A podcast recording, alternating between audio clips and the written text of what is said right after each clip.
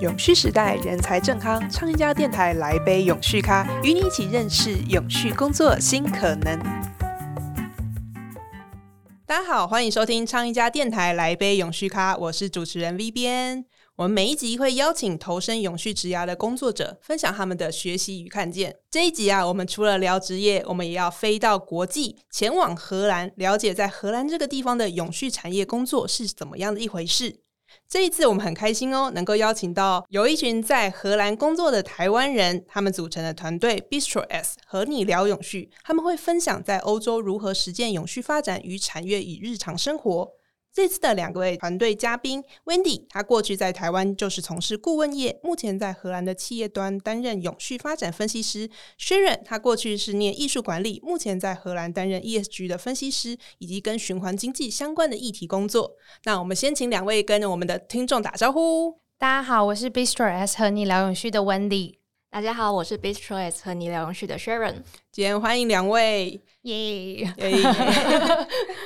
那首先，我想听众可能会很好奇，说：“哎，为什么说到国际要选荷兰这个地方？可以先跟我们分享一下，在荷兰从事永续植牙，或是说它这方面的产业有什么特别的地方吗？”对，呃，大家可能会好奇说，哎，我我们为什么会选在荷兰这个地方来从事永续哦？那其实台湾在四五年前，政府也开始推出所谓的产业创新五加二。那这个加二其实就是循环经济跟新农业。那这两个方面，其实荷兰都是走在世界非常前面的哦。像以循环经济来讲呢，呃，全球目前经济平均大概有百分之八点六是循环的。那在荷兰呢，这个数据其实是全球的三倍左右，真的是算是全球的前段班哦。那农业方面的话，荷兰它其实它的土地面积比台湾没有大太多，可能十几二十帕这样子。嗯，那人口呢，甚至还比台湾少一千七百万。但是呢，它透过就是呃农业的科技化，所以透过相对少的资源投入，但是创造出非常高的产量，所以它其实现在是全球的第二大农业出口国。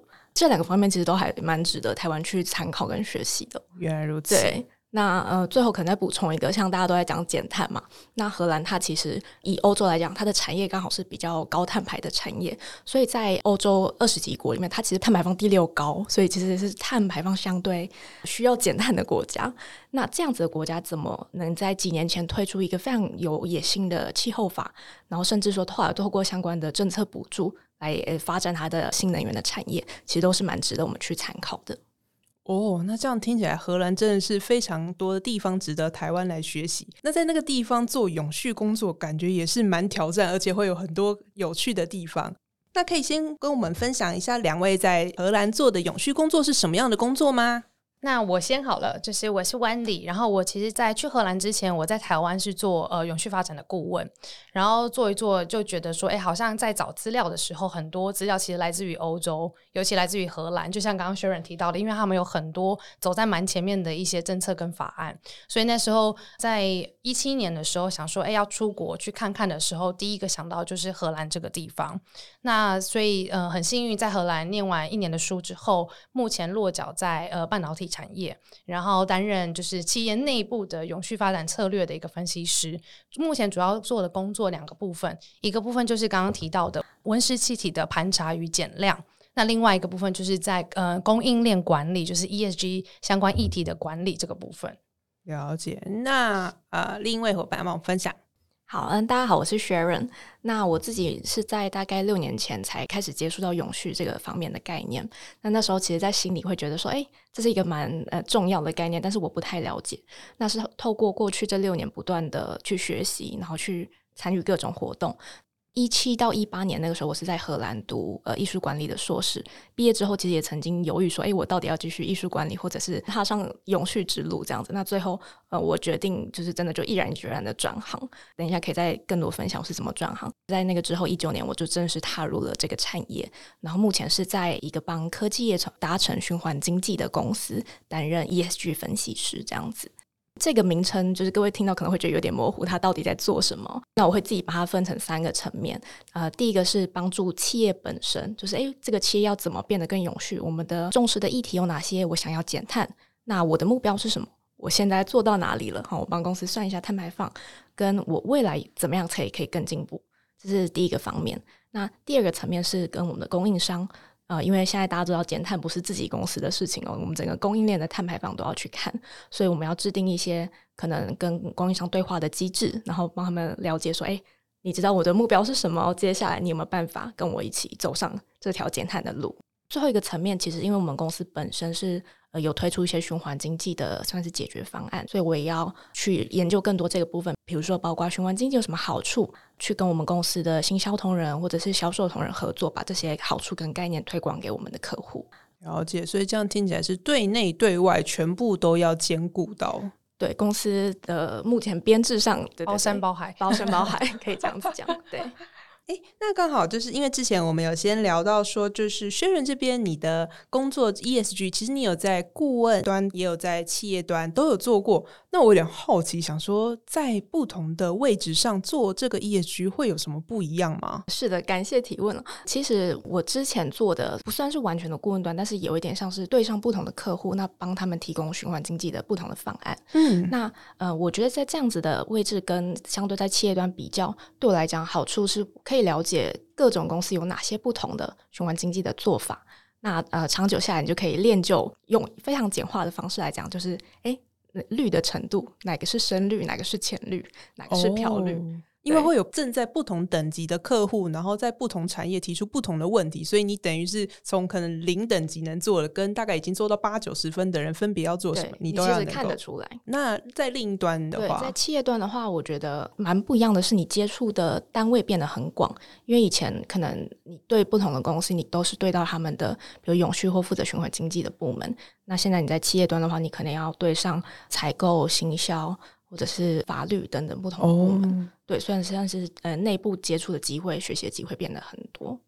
那 Wendy 这边有没有补充的？我觉得其实会像 Sharon 讲的一样，就是像我之前在顾问端的时候，也是偏向说你接触的产业或是公司可能会面向比较广，那你可能协助他们做一些嗯比较全面的一些规划，可是你不会去碰到执行面。比如说，当你有一个计划之后，你真的怎么样去跟企业内部的各单位去做沟通跟协调，让那个计划可以真正被落实？这个部分我觉得通常在顾问端是比较没有办法机会去接触的。可是相对在企业内部，当你有一个很明确的方案或是目标的时候，其实很重要的是，你必须要跟各单位大量的沟通，而且去跟他们协调说，哎，现在公司有这个目标，比如说二零四零、二零五零，我们想要达到近零碳排放，那我具体到底要怎么做？这中间会有非常多需要协调跟讨论的那个过程。那最重要的是你的。部门需要买单，你给他们的一个计划或是这个大方向，不然如果部门他其实不投入资源、不配合，你空有那个口号，其实喊出来是你也不会到达那一步。所以我觉得这个部分在企业端，我觉得蛮挑战，但也相对比顾问端有趣的一个地方。那你们现在的工作，你大概的工作的内容或流程会是怎么样啊？如果说以一星期的工作来看，那通常我会花很多的时间，我可能大概有三分之一，甚至忙的时候到二分之一，我其实都在跟各个单位开会。就像刚刚讲的，就是我们会定好大方向。那大方向，比如说，哎，采购部门如果今天要减碳，你要怎么样去跟你的供应商协调？你要怎么样协助你的供应商去定目标，在他们公司推动一些减碳的一些政策跟行动方案？这个东西我们就会必须花很大的时间去跟单位做沟通。那协助他们，如果说，哎，我没有这个资源，我需要这个协助，会透过这个过程帮他们达到。那个目标，所以大概有三分之一到二分之一的时间，其实真的都在开会啊、沟通啊、准备会议，然后以及诶会议开完之后要有行动方案，要发结论给大家，然后要定期去追踪，说诶上次开会我们说你要做这个，那目前进度怎么样？达到了没有？如果没有，是哪里出了问题？有什么地方是需要我们去做协调、去要资源的？那剩下的二分之一的时间可能会是落在我有蛮多资料分析，部门可能会提供，比如说像呃，我们会去算说，哎，目前公司的碳排量是长什么样子？那以及假设二零二五年、二零三零年，我们的公司如果随着业绩成长，或者随着呃不同的发展方向，我们可能预估的碳排放量又会是在哪里？那这中间如果没有顺利的减量，或者说哎离目标好像有点远。那问题是什么？我们会有很多的时间在做这个资料的分析，以及去看说，哎，哪里出了问题，或者说哪里需要再做更多的努力。这会是我另外大概二分之一做很多 data 的部分。以及就是比如说我们也会常常跟他们说，哎，如果你要达到这个，你可能需要有这些资料，那这些资料怎么来？如果你没目前没有这些资料，你可以有哪些替代的方案去做一些估算或推估？这个东西就是呃，也算是我工作内容的一部分。薛仁要补充吗？其实我的部分跟 Wendy 大致上是相似的，那唯一有一点可能比较不一样的是，因为我们公司性质比较不同，因为我们公司本身是推出所谓的循环经济的解决方案的公司，那这个部分我就会需要花蛮多时间去研究说，OK，那现在循环经济套用在我们公司比较着重一些呃科技产品，那套用在科技产品的情境之下，它会有怎样的好处，或是会需要怎么样子的取舍？其实很多我们的客户他会。不是那么清楚，那也希望了解更多，所以身为就是他们的供应商，我们就会需要帮他们去研究，跟他们分享这一块。我比较好奇，就是说循环经济的解决方案，它大概是提供什么样的服务啊？这个是非常好的问题哦。像我们公司，它其实主要着重的产品是在电信产业方面的一些机具。那除了这个之外，其实很多像我们日常生活中所用的手机啊、笔电等等。那像我们公司主要发展的，就会是要如何把这些产品再利用，可能在这个公司品牌内，它有没有办法在不同的组织单位再去利用，或者是如果它公司内部不需要，它有没有办法卖给别的公司等等，就是要让这些东西发挥它身为产品最大的价值。那真的不行的话，我们也可以帮他做安全的回收，这样子。了解，那因为我对循环经济的想象，一个就是前面材料上要重新设计，或是它在制成上设计，然后以及刚刚呃薛仁提到后续的回收，然后或再找下家，所以它其实是有不同的阶段，对不对？如果以完整的循环经济的这个服务方案来讲，是的，刚刚呃主持人提到的非常好，它其实有不同的。生命周期的那不同的周期，就是有不同的公司去主导。比如说生产的产品制造商，他就会需要去着重在诶，要怎么把这个产品设计的可以再被利用。那产品的使用者就要留意，他有没有办法在产品使用完之后，透过不管是原制造商或者像我们这种服务商，把他的产品再做循环。那像我们这一端，就是要呃想办法帮忙提供说，诶，这些产品再被利用的这个比例有没有办法提高？有没有办法透过更好的检测更好的品质优化，然后让这个产品能够再找到下一个主人。有没有什么是你们遇到客户或者是你们在跟部门沟通上常见的问题？就是他们会有什么反应，或者是客户通常最困难的地方都会跟你们说什么？可以帮我们举一些例子吗？比如说，讲个目前最普遍的，像我们呃公司现在大家不是想要推通勤，因为通勤的碳排放其实算是公司的排放的一个员工，对不对？没错，就是像台以台湾来讲，可能大家可能是骑摩托车，可能搭捷运，可能甚至是开车，那这个部分的碳排放量其实也是公司很重视的一部分。那怎么样去达到？通勤的碳排放减量，其实背后会有很多不同的行动方案，比如公司说我要全部补助你大众交通工具。以此去鼓励，哎，员工不要自己骑车，不要自己开车，改搭捷运，或是甚至公司接驳车，这就是一个可行性。那所以在呃讨论光是减少通勤的碳排放这个部分，我们就会跟部门讨论很多不同的方案。那这个方案可以从简单，比如说补助大众交通工具，这个就是大家都开心，员工可能也比较买单。对。可是可能会有一些相对比较激进的手段，比如说，如果你今天进到公司，你的停车位是要开始收费。用这样的方式去改变大家的一个通勤的行为，这种时候你可能就会面临到一些员工的反弹。你面对的可能不是你的窗口了，而是窗口可能会说：“哎，可是这样员工可能会觉得。”你在呃强迫他，他明明以前公司为什么要处罚我？为什么要处罚我？都已经开车来上班，开车这么久还要塞车，然后现在停车格还要收费，就是在整我嘛？那所以其实很多时候你在讨论这些方案的时候，你常会面临到的，除了是资源的问题，很多时候也是来自于员工最直接的第一线的反应。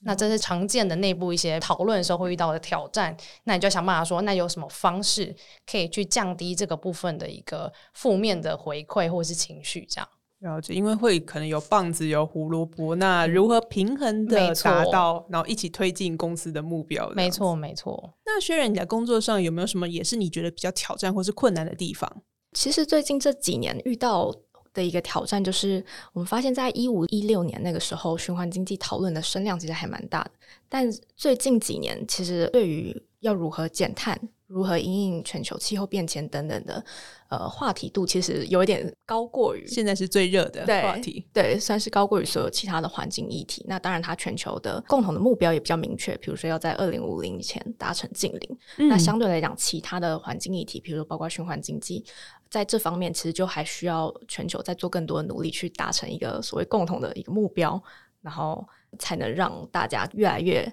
呃有平等的讨论的声量跟。同等关注度这样子，所以这是我们公司身为一个循环经济的服务的供应商会遇到的一个挑战，就是诶，我们不管推出什么服务，客户最后可能都会倒回来说：“哦，那你这个对我们减碳有什么帮助？”这样，所以我们就要想办法去做这两个的连接，就是 OK，你用了这个循环服务，它对于你的减碳效果是如何如何，但它同时也能呃帮助你更善用你的资源，如何如何这样子。就是因为其实还是会有客户会有他自己的主要 topic，所以你们还是要对准他的需求去沟通，说为什么你这个服务也会对准他这个减碳目标。是的，是的，现在所有东西都会连回减碳。哦，那这样听起来，你们的工作感觉真的是充满了大量的沟通。所以，那以你们自己在从事这个永续工作来讲，你们觉得你们位置上会需要哪些特别的技能，或是说人格特质会比较适合在永续产业里长久发展吗？我觉得其实学习力跟有热忱这两件事情，其实是决定你能否长久的在这个领域经营下去的一个关键。学习力的部分，因为这个产业其实它还蛮新的，或者说从事永续相关的职位，它其实是嗯处在一个变化很快的大环境里面，包括像是法规面，或者是刚刚讲到的一些方法论。那举例来讲的话，以前大家都会喊说，哎，我们公司想要达成净零、净零这样子，可是每个人讲的净零的计算方式可能不太一样。嗯那在二一年年底的时候，可能一个相对比较权威的机构 Science Based Target Initiative，它才推出了一个所谓的净零标准。如果是从事这个企业永续相关的同仁的话，可能就会需要去再去研读这个标准，然后来重新检视说我们企业的净零跟这个他们讲的净零是不是同一个净零这样子。对，那或者说以法规面来讲的话，其实像欧盟，它刚刚提到的很多法规，其实都走在蛮前面的。像在二零一八年的时候，它就推出了一个法规，规定某一个大小以上的企业，大概有一万两千家左右，都需要去从事所谓的永续报告。那在隔不到两三年，欧盟又推出了说，哎，我觉得之前那个不够用，呃，对，规范的企业不够多，然后规范的内容也不够明确，所以在二二年的十一月，他又推出了一个新版的。那这个新版的一套用之后呢，从原本的一万两千家变成五万多家企业都要去呃推行所谓的这个永续的报告，就是要遵从一定的这个报告的准则这样子。所以其实如果你是职位相关的同仁，就是会需要去赶快去学习，说，哎，我接下来要怎么做这个永续报告。了解，那听起来就是每一年目前只要有任何不同的法规或是一出来，你就要负责公司老板就说去吧，然后你就要把整套的东西好好的吸收，因为全公司都靠你跟大家讲要怎么做。哎，是的，是的。那这样子的变化快的环境下，当然，我觉得有没有热忱，其实就会决定你到底能不能走得长久。因为你要在有时候是上班期间，或是有时候甚至在非上班期间，你对这个领域真的是有热忱的话，你就会去关注说有什么新的趋势跟变化，它会不会影响到你的公司等等，这些其实都是算是对你的工作职涯是有加分的。那呃，温迪这边有没有觉得什么样的技能或是特质是你觉得说做这个工作很重要的？像刚刚主持人也有提到，就是当你吸收了这些新的知识之后，我觉得其实很重要是你怎么样去把它有效的转化成内部的沟通，或是外部的沟通，让你相关的所谓的利害关系人可以理解说，哦，因为这个有新的法规，所以我们公司接下来应该要怎么做，才可以遵循这个法规，去符合这个法规要求的一些标准或者是一些准则。这个东西的转化以及沟通，其实我觉得会是做呃永续产业的人还蛮重要的一个能力，因为你呃，比如说你对内对不同的部门，你要用他们理解的语言去诠释这个法规。如果你是一味的讲条文，可能大家不是很理解，所以你一定要想办法去用他们懂的一些部门的语言，或者是举一些比较具体跟他们部门相关的例子，让他们理解到说哦，所以这个法规如果新的法规来讲，对我们的影响是什么，我们要怎么样去做。才可以去应应这个东西，我觉得其实还蛮重要的。那所以像我们公司内部一直，嗯、常常我们部门里面会一直在讨论，就是所谓的 storytelling，就是说故事的能力。因为你可能对高层主管，你会有不同的说故事的方式。你对同部门的不同部门的人，你会有不同说故事的方式；你对你的供应商，你也会有不同的说故事的角度跟方式。因为每个人关注的利益跟方向是不一样的，所以同一个法案或是同一个政策，你怎么样应应不同的人，从他们的角度去看这个东西，会是一个蛮重要的一个能力，因为他们要能够接受你的说法，才能够进而去推这些东西。如果他们不理解、不认为你讲的这个东西是重要的，那很有可能你也没办法推你原本想要推的那些内容。哦，那我这边就要偷偷帮听众询问一下，那什么对上、对平跟对客户，大概这个 storytelling 的技巧。可以跟我们偷偷分享一下，有什么样不同的面向吗？是要讲这边要讲具体案例，那边要讲梦想，这边要谈钱，对，是走这种差异吗？我觉得其实还我们蛮常会用的是所谓的同才的压力哦。所以说，像不管是对哪一个，像高阶主管或是主管理层，他们可能很在意的会是，哎，我们同业第一名怎么做？或是我们同业大家都在做什么，他们可能就想要知道这个。那通常因为大家会觉得我不能输人，所以如果你告诉他说：“哦，现在产业做的最好的领头羊是怎么怎么做”，他们可能相对就会觉得说：“好，那我们是不是可以跟进？甚至我们是不是可以做得更好，去超越他们目前做的东西？”那同样的道理也适用在比如说供应商，你可能跟他说：“哎，现在其实其他供应商他有提供什么样的？”一些新的方案给我们，我们是有兴趣的。他们可能就会受到这个压力，觉得说好，那我们是不是也要推出一些相对应的产品？那可是同时，他们有可能会希望你说，哎，如果你要求一些比较环保的材质或是再生的材质，你要让一些利益给我。那这就是可能供应商跟其他的部门会有一些些不同的一些角度或是在意的东西。那所以你怎么样去看他在意什么？那从这个角度出发，会相对我觉得比较容易去让双方达到一个共识。那我想，接下来听众听到这里就会很好奇，说：那听起来在荷兰做永续工作会有很多很创新而且很有趣的前端的这个工作经验。那如果我也想要去荷兰从事相关的工作，或是我想要去荷兰念相关的课程学习的话，有没有什么是你们作为在这边的前辈的建议可以给大家的？我们也蛮常收到这类型的问题，就是说，哎，想要知道说荷兰有哪些可能永续相关的学程或什么的。那原则上，其实荷兰。呃，知名的大学其实就那几间，每一间学校它会有推自己的永续发展的硕班或者是博班。那不同学校有它不同的特色，因为我们也没有念过所有的学校，所以真的会建议大家说上他们的学校的网站，仔细看一下，哎，他们课程的重点是什么？他们专注在哪一块？有些可能是专注在循环经济，有些可能专注在农业，就是真的是永续农业，或者是有些就是专注在哦，怎么样让你的商业模式可以结合永续发展。如果你想知道念完这些学校你的出路可以是什么，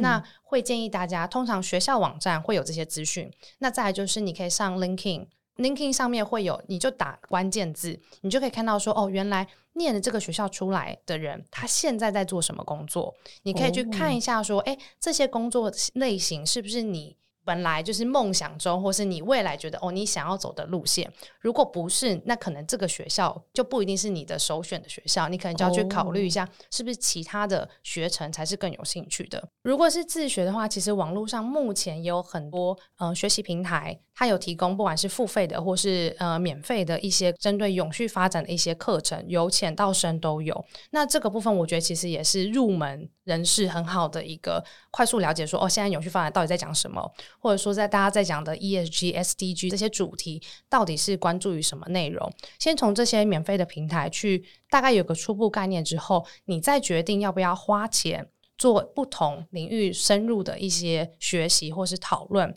那我知道现在也有一些很多在讲，比如说证照。或者是网络上有呃，不管是台湾也好，国际上啊，都有可能针对永续发展相关的一些证照。没错。那我觉得很重要的是，第一个要想是这个证照对你是不是真的有加分？这个证照它的含金量到底够不够？那我会建议说，如果是有兴趣想要往国际上。发展工作的人，也许你在看证照的时候，可能就是选国际上比较通用的一些平台。那这样至少大家到了国外，不会觉得说，哎，你好像考了一个比较本土或是比较亚洲才知道一些证照，到了国外会比较没有那么的有价值。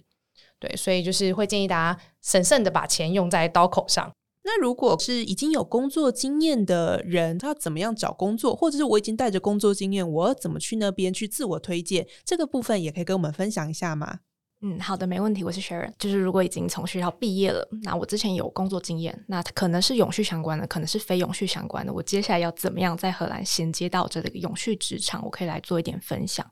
呃，基本上我觉得蛮重要的一点是要结合我善用过去的学经历相关的领域，比如说，哦，我可能我自己本身之前是在台湾的科技也有工作过，那我就会利用这个方面的，呃，我已经知道一些产业的经验。那再去应用到我的找工作方面，就会呃使得找工作的整个过程更顺利。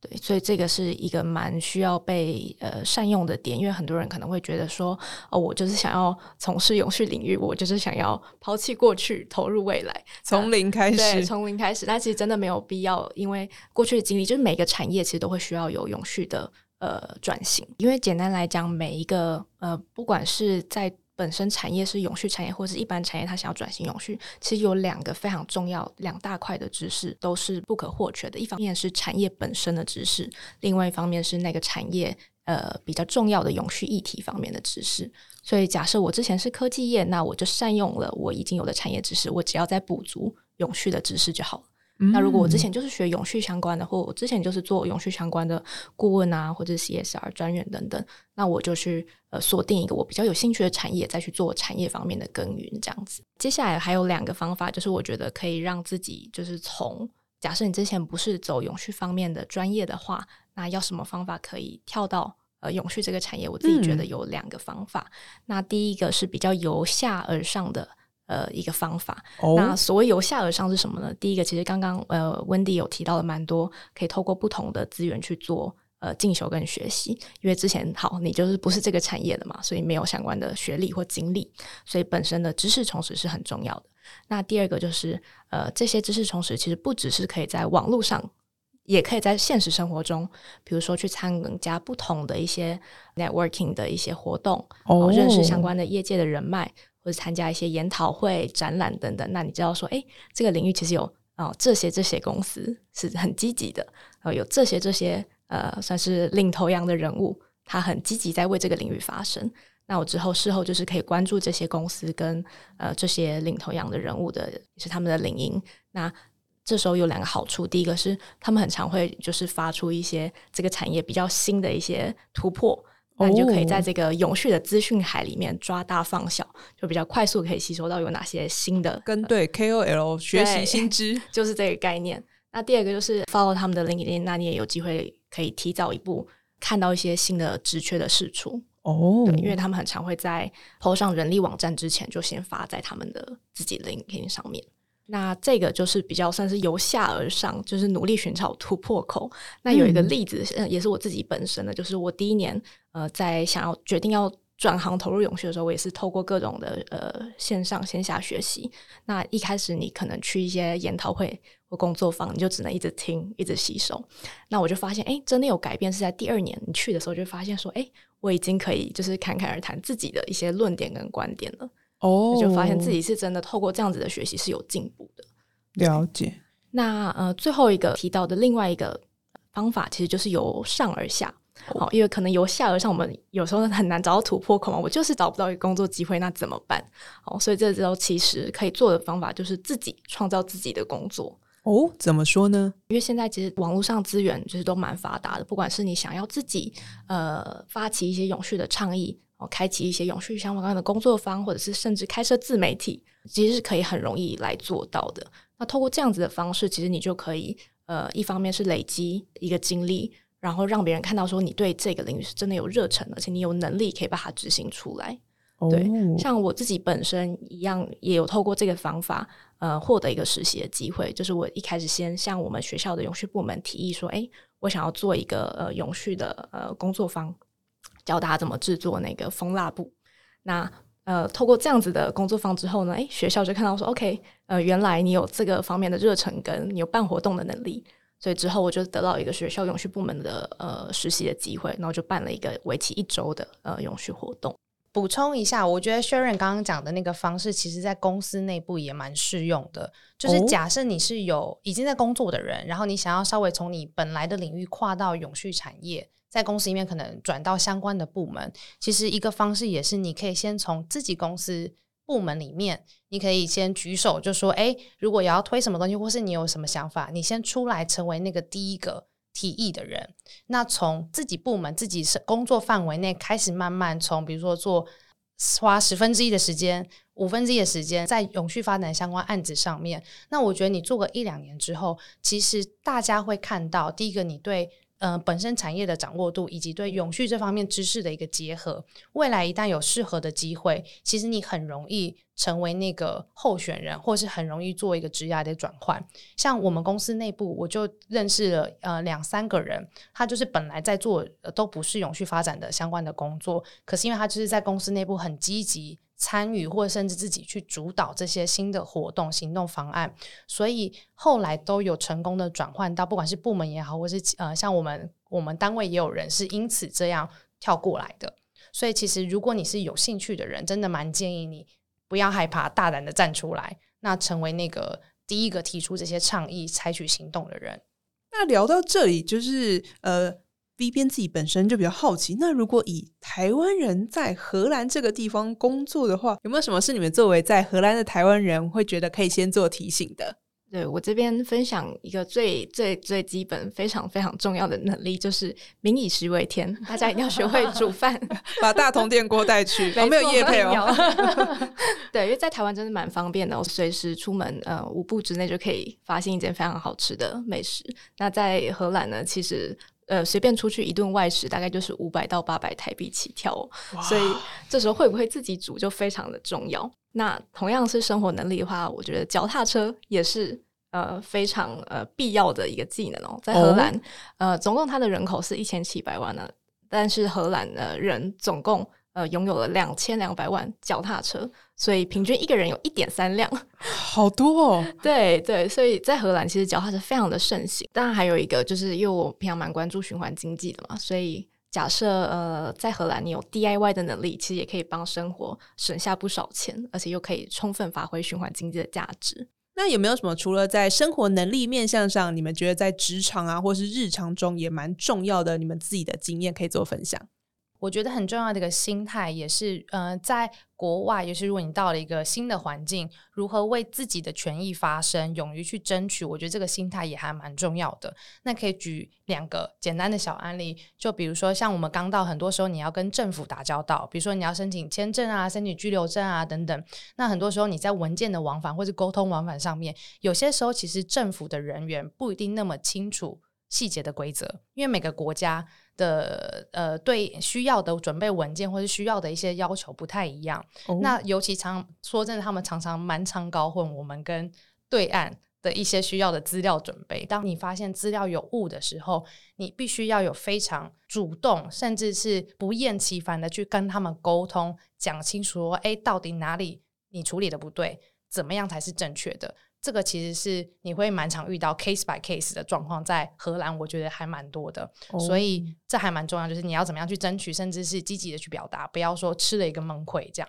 那另外一个就是在职场环境上面，我觉得他们也蛮勇于帮自己的权益去做争取。比如说最简单的一个案例，像常常我们会跟老板讨论工作分配，那你就会发现到说，有些同事他就很勇于向老板说不，当他觉得他自己的工作量已经足够。那对于新的工作量，他呢就会跟老板去做商谈，说好，如果你要我接这个案子，那我可能现有手上的什么案子，我可能就要先暂时放一边，或是他的进度就会 delay，而他他就不会说老板说什么他都照单全收，然后用自己的超时工作去把这些东西完成。我觉得这个心态也会是我刚开始工作的时候，哎，觉得蛮不一样的一个职场文化。好，今天非常谢谢 Bistress 和你聊永续团队的 Sharon 跟 Wendy 来跟我们分享在荷兰永续工作的经验。那听众们有兴趣的话，可以到他们的粉丝团上去了解更多的资讯。喜欢今天的内容的话，也欢迎帮我们按赞，给我们五颗星好评。来杯永续咖，我们下次见，拜拜。